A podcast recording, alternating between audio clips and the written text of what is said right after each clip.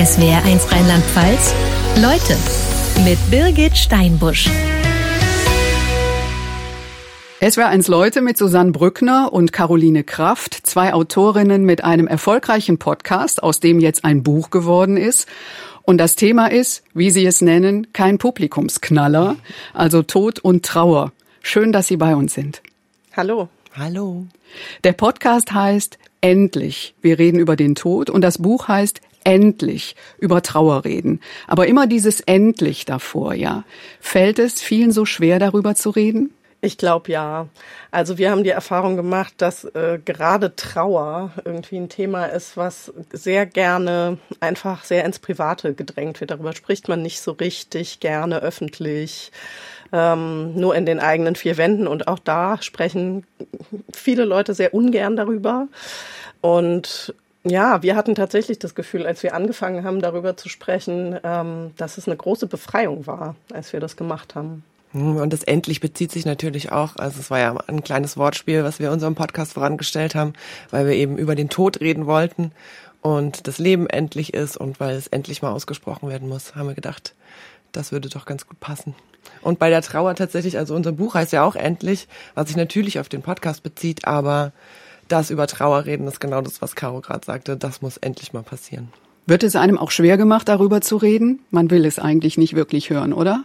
Man will es nicht so richtig hören. Also ich glaube, ähm, trauernde Personen erleben das ganz oft und wir haben es auch erlebt, dass eben Leute sich wegducken, ganz schnell über was anderes reden, überhaupt nicht wissen, äh, wie man irgendwie damit umgeht, sehr unsicher sind. Und das ist ja alles eigentlich gar nicht schlimm, wenn man das halt so ein bisschen zulassen könnte. Mhm. Ne? Und wenn man einfach sagt, ja, es ist jetzt eine Scheißsituation und ich ähm, weiß nicht, wie ich mich verhalten soll, aber dieses Ausblenden und über was anderes reden und um den Elefanten im Raum rumtänzeln, das ist echt nicht gut. Hm, das ist eine große Angst äh, bei den Leuten oft zu sehen. Also Leute, die das noch nicht selbst erlebt haben.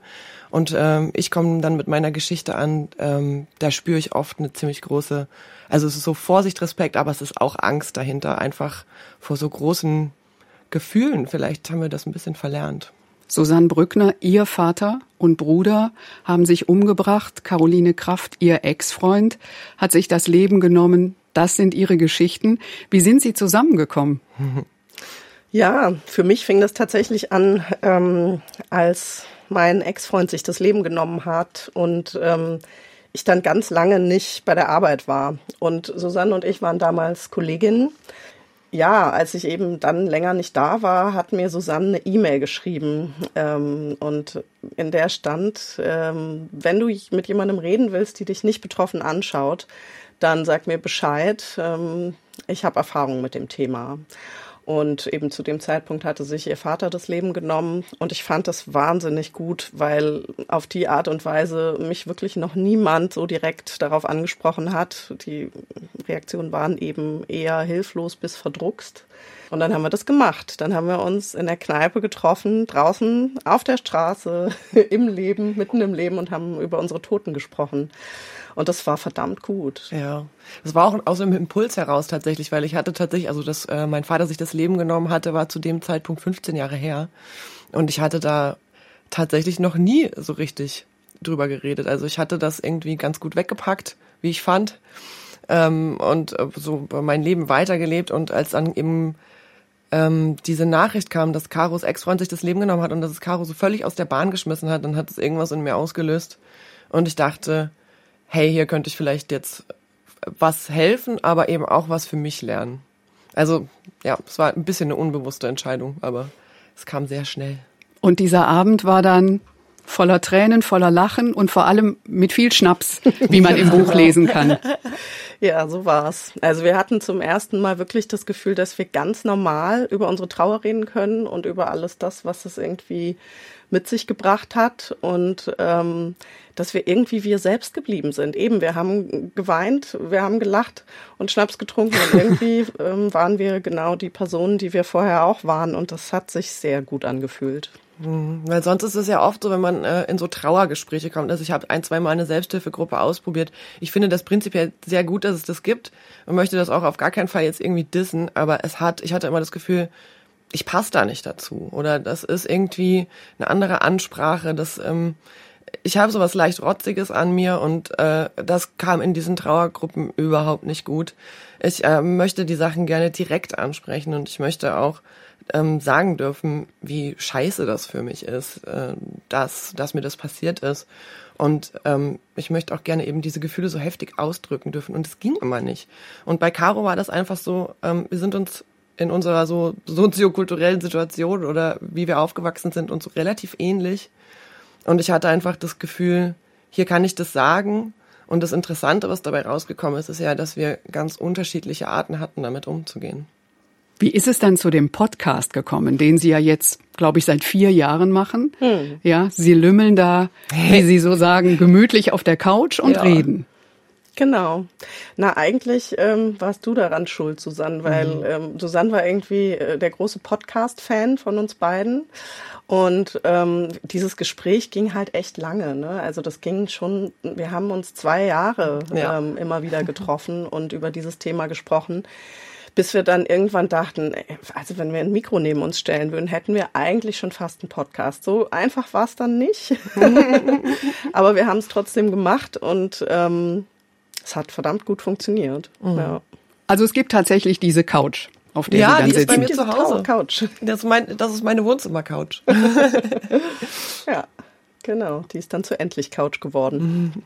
Und dann Überlegen Sie vorher, welche Geschichte Sie jetzt thematisieren oder wie kriegen Sie Ihre Folgen zusammen? Mhm, das sind oft Themen, die uns äh, so beschäftigen gerade. Also ähm, wir haben ab und, ab und zu mal äh, längere Te Telefonate oder schicken uns auch Sprachnachrichten über die Dinge, die uns so passiert sind, die jetzt nicht nur mit dem Tod und Trauer zusammenhängen, aber eben auch.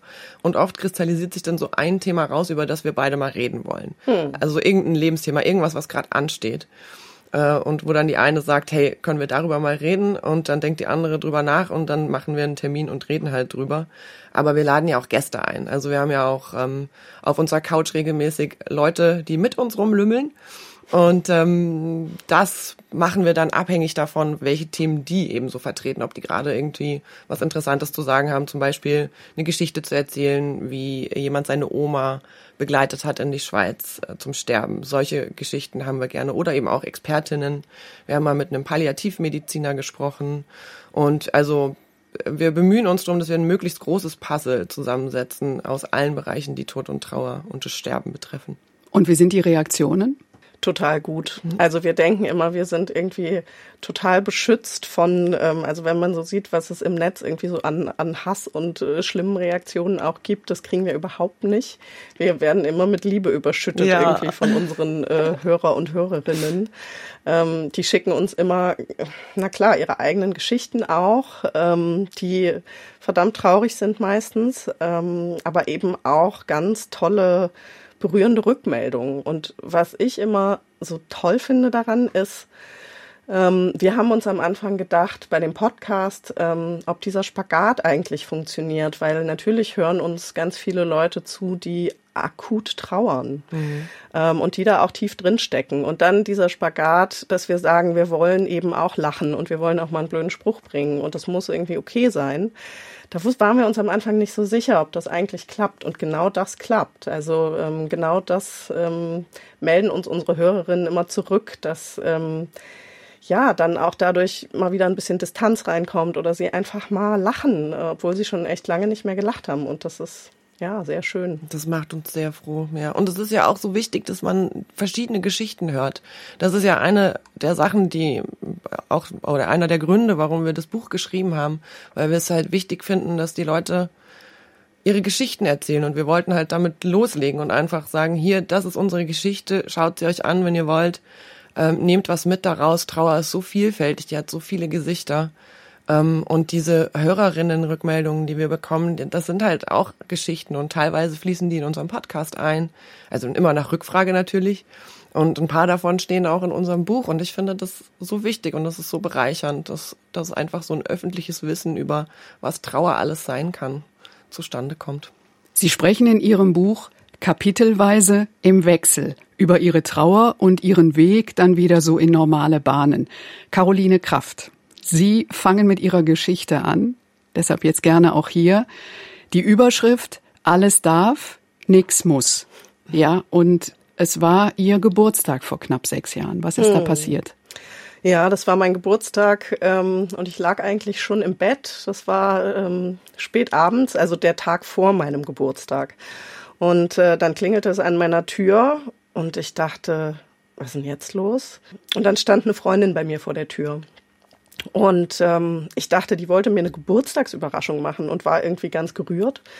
Ja, machte so die Tür auf und dann sah ich sie weinen und ähm, dann sagte sie auch schon, Stefan ist tot. Ähm, das war eben mein Ex-Freund, ein gemeinsamer Freund von uns. Und ähm, diese Nachricht hat wirklich für mich von einem Tag auf den anderen einfach alles verändert. Ähm, und damals hatte ich mich mit der Trauer und mit dem Tod irgendwie noch nicht so viel beschäftigt. Und ich ähm, bin eben lange ausgefallen bei der Arbeit. Ich konnte eigentlich gar nicht mehr so richtig funktionieren. Also so die ganzen alltäglichen Dinge, die man so macht, einkaufen, äh, Essen kochen, das ging plötzlich alles nicht mehr. Ich war wirklich außer Gefecht gesetzt und ähm, ich habe halt die ganze Zeit gedacht, ist das normal? Was passiert mir denn hier? Habe eben immer mich auch sehr unzulänglich gefühlt, weil ich dachte, andere Leute ähm, scheinen irgendwie besser mit äh, dieser Trauer oder ihren Verlusten oder so zurechtzukommen. Hat es Sie selbst überrascht, wie sehr Sie das umgehauen hat? Total. Ich hätte mir das nicht vorstellen können. Also ähm, ich habe erst ganz viel später bin ich dann auf ähm, das Trauermodell von Chris Paul äh, gestoßen und da ist eben eine Facette der Trauer oder die erste Facette der Trauer Überleben. Und das ist halt genau das, was ich gemacht habe. Ich habe wirklich, ich würde sagen, anderthalb, zwei Jahre eigentlich nur überlebt und musste irgendwie gucken, dass ich durch jeden Tag komme. Dann im Nachhinein festzustellen, oder zu lesen, schwarz auf weiß, das ist Trauer. Also das ist eben auch Trauer und das erleben ganz viele Leute, dass sie wirklich die ersten eins, zwei Jahre mit Überleben beschäftigt sind. Ähm, das hat mir total geholfen. Konnten Sie noch arbeiten? Nee, eben nicht. Also ich habe ähm, immer wieder versucht, arbeiten zu gehen, hatte Nervenzusammenbrüche, habe weinend vor meinem Computer gesessen. Meine Kolleginnen waren davon natürlich auch überfordert. Die wussten auch nicht so genau, wie damit umgehen. Und irgendwann, das war aber ein langer Prozess, dass ich dann gemerkt habe, es geht gerade nicht. Und ich muss das irgendwie akzeptieren und ich muss vor allem akzeptieren, dass ich nicht weiß, wann es wieder gehen wird. Und dann habe ich mich zu einem Gespräch mit meiner damaligen Chefin durchgerungen und habe ihr gesagt, wie die Situation ist. Sie wusste das natürlich auch schon und ähm, hatte, glaube ich, auch schon vorgehabt, mich ähm, ja darauf anzusprechen und nach einer Lösung zu suchen. Und dann hat sie mir eben vorgeschlagen, dass ich mich längerfristig krank schreiben lasse und hat aber gleichzeitig mir deutlich gemacht, dass ich jederzeit zurückkommen kann und ähm, hat mir eben diesen Raum gegeben, um trauern zu können. Und das waren dann im Endeffekt war es ein halbes Jahr. Also ich bin dann ein halbes Jahr ähm, war ich insgesamt krankgeschrieben und das hätte ich mir vorher niemals vorstellen können, so eine lange Zeit ähm, einfach auszufallen. Und dann ist so der erste Schritt, weil man kann ja nicht wegen Trauern einfach wegbleiben. Man geht zum Hausarzt. Psychiater. Genau, ja. Also dann fängt halt eine ganz schöne Odyssee an, ähm, weil eben der Hausarzt einen nicht längerfristig krank schreiben kann wegen sowas. Dann musste ich zum Psychiater gehen. Der hat immer für vier Wochen ähm, eine Krankschreibung ausgestellt. Nach diesen vier Wochen musste ich wieder dahin. Und das hat bei mir so eine ganz ungute Spirale irgendwie in Gang gesetzt. Mm, in der Trauer ist es ja so, das eine ist der Schmerz über den Verlust von einer geliebten Person. Und das andere ist, was so obendrauf kommt an irgendwie Normen in unserer Gesellschaft oder wie man so denkt, was was funktionieren müsste. Und ich habe immer gedacht, bin ich jetzt krank geworden oder bin ich depressiv geworden, ähm, weil eben diese Besuche beim Psychiater, klar, das ist was, was ich vorher auch noch nie erlebt habe. Das hat's mir ganz schwer gemacht. Und meine Therapeutin hat mir damals ähm, hat mir eine Frage gestellt, die ganz zentral war. Die hat mich gefragt, ähm, warum glaubst du denn, dass du funktionieren musst? Und ich bin damals irgendwie aus allen Wolken gefallen. Ich konnte mit dieser Frage gar nichts anfangen, weil funktionieren müssen für mich eine Selbstverständlichkeit war. Und heute denke ich, warum eigentlich? Also, mm, ich glaube auch wirklich, wenn ein geliebter Mensch stirbt, also wirklich jemand, der einem nahe war, und man in so einem Moment nicht, nicht funktionieren darf, wann denn dann? Ja. Susanne Brückner, Ihre Geschichte hat die Überschrift Nicht ganz bei Trost. Mhm. Und das Kapitel fängt an, der Geruch von Abgas genügt. Ja, und dann bin ich wieder 19, genau so ist es. Ähm, weil als ich 19 Jahre alt war, hat sich mein Vater das Leben genommen mit einer Abgasvergiftung in der Garage unseres Hauses. Ich war zu dem Zeitpunkt schon ausgezogen. Also äh, ich habe nicht mehr zu Hause gelebt. Ich habe bei meinem Freund, war gerade bei meinem Freund zu dem Zeitpunkt ähm, in einer nächstgrößeren Stadt. Ich bin in einer Kleinstadt aufgewachsen. Ähm, und bin dann, ne, also meine Mutter hat mich da angerufen, äh, die Nachricht hat mich da ereilt, das war unschön. Und dann hat mich mein Freund nach Hause gefahren und mich vor der Tür abgesetzt und ist abgehauen. So, so hat das angefangen eigentlich. Und dann sind äh, so Wochen, ich, an die kann ich mich fast überhaupt nicht mehr erinnern, weil ich das Gefühl hatte, ich ähm, habe nur noch Sachen gerochen, aber nichts mehr so richtig gesehen und gehört. Das war, glaube ich, einfach ähm, eine totale Überforderung. Ich war völlig äh, fertig von, ich meine, das war mein Vater, der hat sich das Leben genommen. Und die Umstände waren halt auch noch ein bisschen schwierig, ähm, weil meine Mutter sich ein paar Wochen zuvor von ihm getrennt hatte und eben mit einem neuen Mann zusammengelebt hat. Dann auch noch diese Art des Todes. Das war nicht leicht auszuhalten. Und dann in einer Kleinstadt. Ja, na, wo die Leute halt alle eine Meinung haben über einen. Ne? Also es, jeder kennt jeden. Ähm, es wurde sowieso äh, immer schon relativ viel gesprochen darüber, was meine Mutter da gemacht hat und oh, und da ist ja was los in der Familie und das ist ja immer so eine schauderhafte kleine Sensation, ähm, wenn sich in anderen Familien Dramen abspielen und das war natürlich das ultimative Drama, was da passiert ist. Und ähm, ja, so ähnlich waren dann eben auch die Reaktionen der, der Leute. Also es gab ziemlich offene Schuldzuweisungen meiner Mutter gegenüber. Es gab auch versteckte. Es gab auch so Sachen wie, naja, äh, oder so Sprüche äh, wie, na, jetzt hat sie ja, was sie wollte.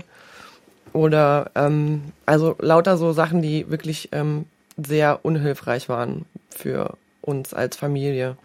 Und das eben auch, also die Familie selbst war natürlich auch extrem geschockt. Es gab noch meinen Bruder, meine Mutter und mich und damals auch noch meine Oma, die sich dann irgendwie so zurechtfinden mussten. Und wir haben alle sehr unterschiedlich darauf reagiert. Meine Mutter war sehr laut und wütend und im Nachhinein kann ich das verstehen, warum sie, sie sich maximal angegriffen gefühlt haben muss davon. Also weil es ja quasi eine Lebensentscheidung von ihr ähm, unter ein anderes Licht gestellt hat.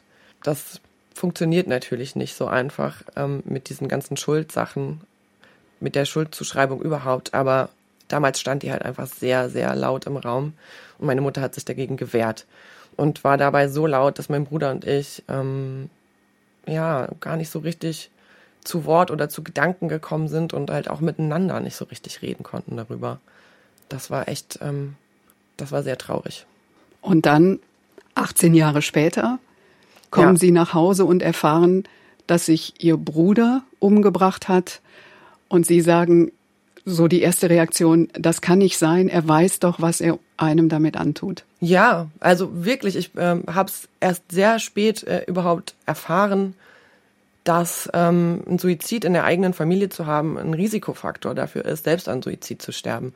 Ich habe mir das nicht vorstellen können, ähm, weil ich dachte, man weiß ja, welchen Krater so eine Tat in das Leben der Hinterbliebenen reißt man kennt sich damit aus, man weiß, wie sehr man darunter leidet. Mein Bruder hatte auch einen Sohn, also es, er, er hat quasi diese Erfahrung, die er selbst machen musste, dann nochmal eins zu eins weitergegeben an seinen eigenen Sohn. Und ich habe das nicht für möglich gehalten. Also ich wusste, dass mein Bruder Probleme hat. Der hat auch ähm, zwei Jahre vor seinem Tod eigentlich zu niemandem von uns Kontakt mehr gehabt. Aber ich dachte immer, weil ich auch so ein äh, großes Bedürfnis nach Autonomie selbst habe, dass man ihm das zugestehen muss, dass es eben jetzt gerade seine Lebensentscheidung ist, dass er vielleicht gerade keinen Kontakt zu seiner Familie haben will und irgendwie anders klarkommen will. Und dann hat sich halt im Nachhinein herausgestellt, dass er komplett alleine war, dass er sich ähm, komplett isoliert hat von allen Leuten. Das hing dann natürlich auch noch mit anderen Entscheidungen zusammen, die er getroffen hat und Liebesdinge, die schiefgegangen sind und so Sachen, die einem halt passieren im Leben. Aber er hat sich eben wie sich dann rausstellte, nie helfen lassen. Er hat einfach diesen Tod unseres Vaters nie aufgearbeitet. Anders als ich das gemacht habe. Ich habe sieben Jahre lang Therapie gemacht, vermeintlich unter anderen Vorzeichen. Also ich bin nicht wegen des Todes meines Vaters äh, in Therapie gegangen, aber natürlich hat sich dann irgendwie alles darum gedreht. Und ich habe das dann so quasi wider Willen ein bisschen ähm, aufgearbeitet alles. Und ich wirklich kann's, ich konnte es mir nicht erklären und jetzt kann ich es leider. Caroline Kraft, Sie haben eine Ausbildung dann irgendwann gemacht zur Sterbebegleiterin. Mhm. Warum das? Ja, dem ging eigentlich was anderes voraus, nämlich ein Praktikum beim Bestatter. Und ähm, das Okay, war warum dann ein Praktikum beim Bestatter? Machen wir den Schritt noch. Ja, ähm, na, die Erfahrung ähm, mit der Bestatterin, ähm, die ich und auch Stefans Familie gemacht haben, nach seinem Tod waren sehr schwierig. Also uns wurde gesagt, äh, guckt euch den toten Körper lieber nicht nochmal an, äh, behaltet ihn so in Erinnerung, wie er war. Das ist ein Satz, der leider sehr oft gesagt wird bei äh, gewaltsamen Todesarten ähm, und der, wie ich jetzt heute weiß, wirklich nicht hilfreich ist. Dann wurden wir irgendwann informiert, dass ähm, die Kremation am Tag vorher stattgefunden hatte und ich bin aus allen Wolken gefallen, weil ich dachte, das kann doch nicht sein. Ich habe mir irgendwie ein Brot geschmiert, die Zähne geputzt und währenddessen wurde Stefans Körper verbrannt. Es war wirklich ein Schock und nochmal das Gefühl, eigentlich habe ich die Nachricht seines Todes gerade zum zweiten Mal bekommen. Irgendwann, das war dann hm, ein paar Monate später, saß ich im Auto und habe ein Interview gehört mit einem jungen Bestatter, der irgendwie als Quereinsteiger angefangen hat in der Branche und der erzählte, dass es irgendwie eine neue Generation von Bestatter und Bestatterinnen gibt, ähm, die die Dinge ganz anders machen und haben hat irgendwie von ähm, davon erzählt, dass man ins Krematorium mitgehen kann, dass man dabei sein kann, wenn die äh, wenn der tote Körper irgendwie gewaschen und angezogen wird, dass man den Sarg selbst schließen kann und ich dachte so, was? Okay, das geht alles. Das will ich irgendwie mit eigenen Augen sehen. Und dann habe ich mir in Berlin so einen Bestatter gesucht. Ullak Scheidel war das. Ähm, und habe mich mit ihm getroffen, habe mir, äh, habe ihm seine, habe ihm meine Geschichte erzählt und ähm, der hat sofort gesagt, wenn du willst, kannst du ein Praktikum bei mir machen und dir das angucken. Und dann habe ich das gemacht und das war echt augenöffnend und lebensverändernd daraus ist dann irgendwann die Sterbebegleitung entstanden, weil ich so das Gefühl hatte, das war auch bei mir wie so ein Puzzle, was sich zusammengesetzt hat. Das eine hat zum anderen geführt. Ich habe gemerkt, ich will mich dem Tod nähern einerseits und dabei irgendwie dem Leben ganz nahe kommen. Und äh, andererseits will ich mich aber auch nochmal mit meiner eigenen Trauer auseinandersetzen, mit meiner eigenen Trauergeschichte, was man in der Sterbebegleiterinnen-Ausbildung tut. Also da arbeitet man seine ganze Geschichte nochmal auf, weil man die natürlich irgendwie ein bisschen klar haben muss für sich, wenn man sterbende Menschen und dann eben auch trauernde Menschen begleitet. Ja, und so kam eins zum anderen. Und diese Möglichkeiten, die es gibt bei Bestattungen, die Sie da kennengelernt haben, heißt das auch, wenn ich einen Trauerfall habe und ich habe das erste Gespräch mit dem Bestattungsunternehmen, vielleicht auch auf den Bauch zu hören und zu sagen, hm, da geht eventuell mehr, ich wechsle? Unbedingt. Also das ist sozusagen eine Message, die ich auch wirklich sehr gerne ähm, raustragen will in die Welt. Denn wir sind halt alle wirklich sehr hilflos und ähm, hören im Prinzip auf die Profis, ähm, was die einem raten. Aber diese Profis, die haben halt eine ganz zentrale ähm, Position oder die haben eine ganz zentrale Rolle. Also der Bestatter, die Bestatterin, ähm, wie die mit den Dingen umgeht, ähm, das spielt eine Rolle für den komplett weiteren Trauerprozess. Also ob die das ermöglichen ähm, oder nicht, ob die Dinge ermöglichen oder lieber schnell einen Job über die Bühne bringen, ähm, das macht einen ganz großen Unterschied. Und man sollte unbedingt auf sein Bauchgefühl hören.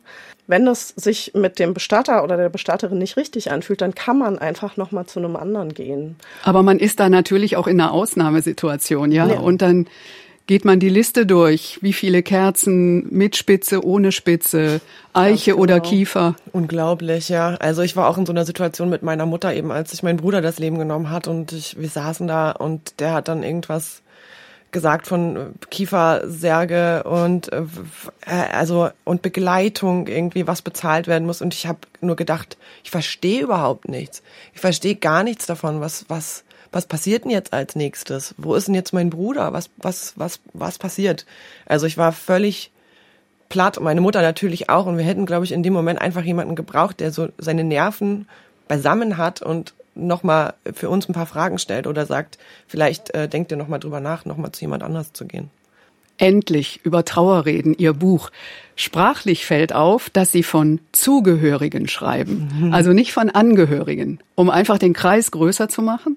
Ja, genau. Also das ist ein, ein Begriff, der einfach signalisieren soll, dass es eben nicht nur um die Familie geht, ähm, wenn jemand gestorben ist. Und natürlich ist die Familie wichtig, aber wir leben ja auch in einer Zeit, in der Wahlfamilien und ähm, Freunde, Freundinnen einfach ähm, eine immer größere Rolle spielen. Und ähm, genau, das wollten wir damit zum Ausdruck bringen, weil ja, die Trauernormen, das sind ja, mit denen hadere ich sehr. Und eine große Sache, die da eben eine Rolle spielt, ist, dass wenn jemand stirbt, dann ähm, rückt vor allem die Familie in den, ins Blickfeld. Da einfach so eine, mm, so ein Bewusstsein für zu schaffen, dass dieser Kreis von Leuten, die das betrifft, ganz, ja, viel größer ist und dass auch enge Freundinnen und Freunde sehr, sehr betroffen sind von so einem Verlust und von so einem Todesfall. Das finde ich sehr wichtig. Und das andere, Selbstmord. Mm, ja, da ja. sagen Sie, Frau Brückner, auch ganz klar, also Selbstmord, das ist nicht passend, weil es kein Mord ist. Nee, genau. Das bringt mich echt in eine gefühlsmäßige Bredouille, wenn ich das höre. Weil ähm, Mord ist halt wirklich äh, eine Straftat, niedere Beweggründe, genau. Äh, und ich glaube nicht, dass meine Verwandten, mein Vater und mein Bruder, dass sie niedere Beweggründe hatten, ähm, dabei sich selbst das Leben zu nehmen, sondern das ist eine Verzweiflungstat. Und ich finde, dass man da wirklich aufpassen muss mit, mit der Sprachwahl. Es ist nicht einfach, aber man kann es lernen. Man kann einfach sagen, es ist Selbsttötung oder jemand hat sich das Leben genommen oder es ist Suizid. Das triggert einen nicht so, wenn man es mal so sagen will. Sie haben so ein Bullshit-Bingo, so mhm. nennen Sie es, entwickelt. Ja, also Sprüche, die man nicht hören möchte, die man auf keinen Fall braucht. Ja. Speziell jetzt, wenn man Suizid in der Familie hatte. Was sind das für Sätze, die besonders verletzend sind? Vielleicht was besser so. Und er ist jetzt an einem besseren Ort. du bist stark, du kannst es durchstehen. Und du wirst daran wachsen. Ja, das sind alles so Sätze, die ähm, die sind auch nicht nur auf Suizid bezogen. Das ähm, hört man viel generell in der Trauer. Und ähm, also ich fand es sehr augenöffnend. Es gibt eine, die US-amerikanische ähm, Psychologin und Trauerexpertin Megan Devine hat ein Buch geschrieben, wo sie genau erklärt, was äh, diese Sätze tun. Und ähm, sie sagt, all diesen Sätzen hängt noch so ein kleiner Ghost Sentence, nennt sie das, hinten äh, an. Nämlich ähm, ein Satz, der nicht ausgesprochen wird, aber der eine ganz deutliche Botschaft hat. Und die Botschaft lautet, fühl dich doch bitte nicht so schlecht, wie du dich gerade fühlst. Mhm. Und interessanterweise ist es in der Trauer ja aber genau so, dass man diesen Schmerz fühlen muss und dass man auch ähm, von außen irgendwie, also Menschen, die Trauernde begleiten, tun gut daran, ihnen ihren Schmerz zu lassen, den auch irgendwie mit auszuhalten und nicht wegmachen zu wollen, weil wenn mhm. jemand stirbt, es wird nichts wieder gut, man kann das nicht lösen, man kann den Leuten auch nicht helfen. Und das ist so schwer auszuhalten bei jemandem, den wir sehr mögen, den wir lieben, und ähm, ich glaube aber, dass genau das passieren muss. Wir müssen irgendwie in diesem Schmerz mit denen sitzen, das aushalten, dass wir jetzt gerade nichts besser machen können. Mhm. Ja, das Anerkennen ist das Wichtige, glaube ich. Also mit solchen Sätzen trifft man halt genau neben die Realität, die so ein Verlust halt mit sich bringt, nämlich, dass da einfach Schmerz ist und dass es wehtut und dass es scheiße ist. Und das erstmal anzuerkennen und zu sagen, wie zum Beispiel eine Freundin von uns, die gesagt hat, das ist schlimm ohne irgendwas noch hinten dran. Das ist echt schlimm. Und das ist es auch, genau. Und was man halt machen kann, um Leute zu unterstützen, ist einfach, ähm, ja, ihnen zu helfen beim Aushalten.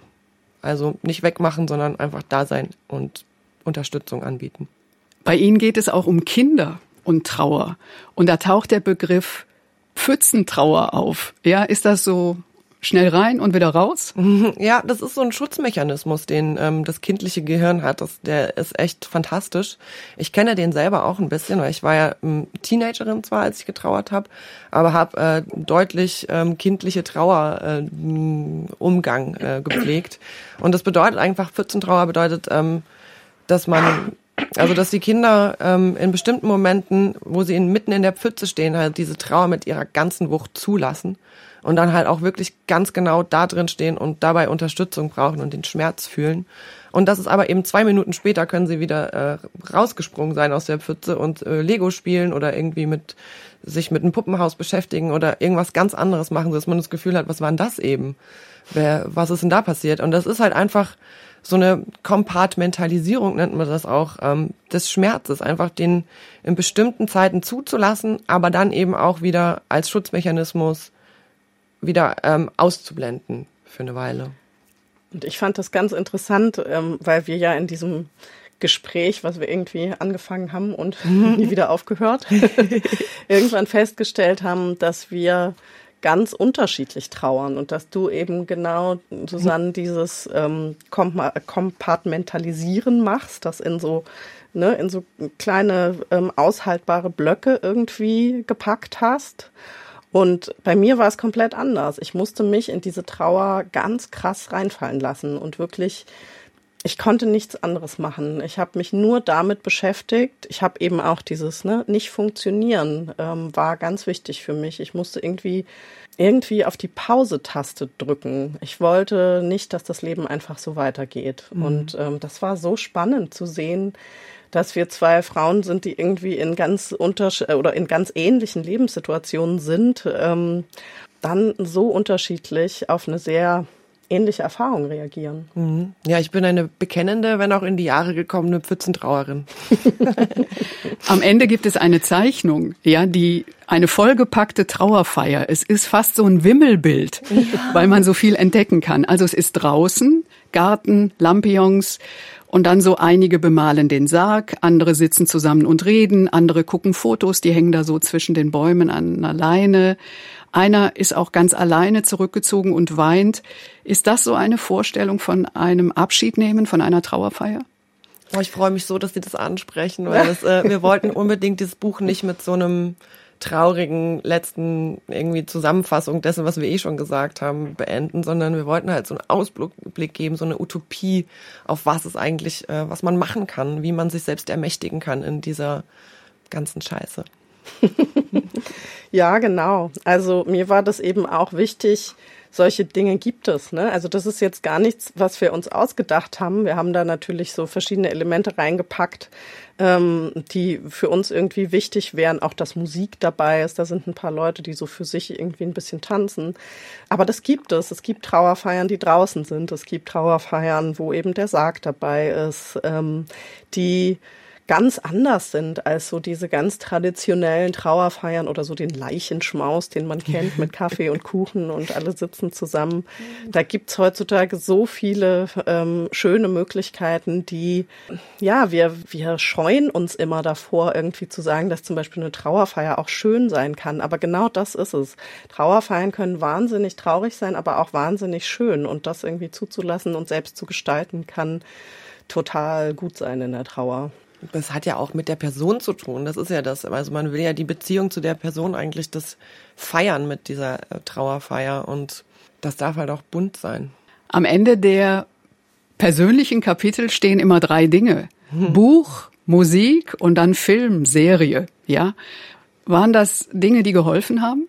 Ja, unbedingt. Also ja, das hat auch wiederum damit zu tun, ne, dass man irgendwie, äh, auch wenn man trauert, irgendwie der Mensch bleibt, der man ist. Und für uns ist es irgendwie Popkultur wichtig, immer schon gewesen. Mhm.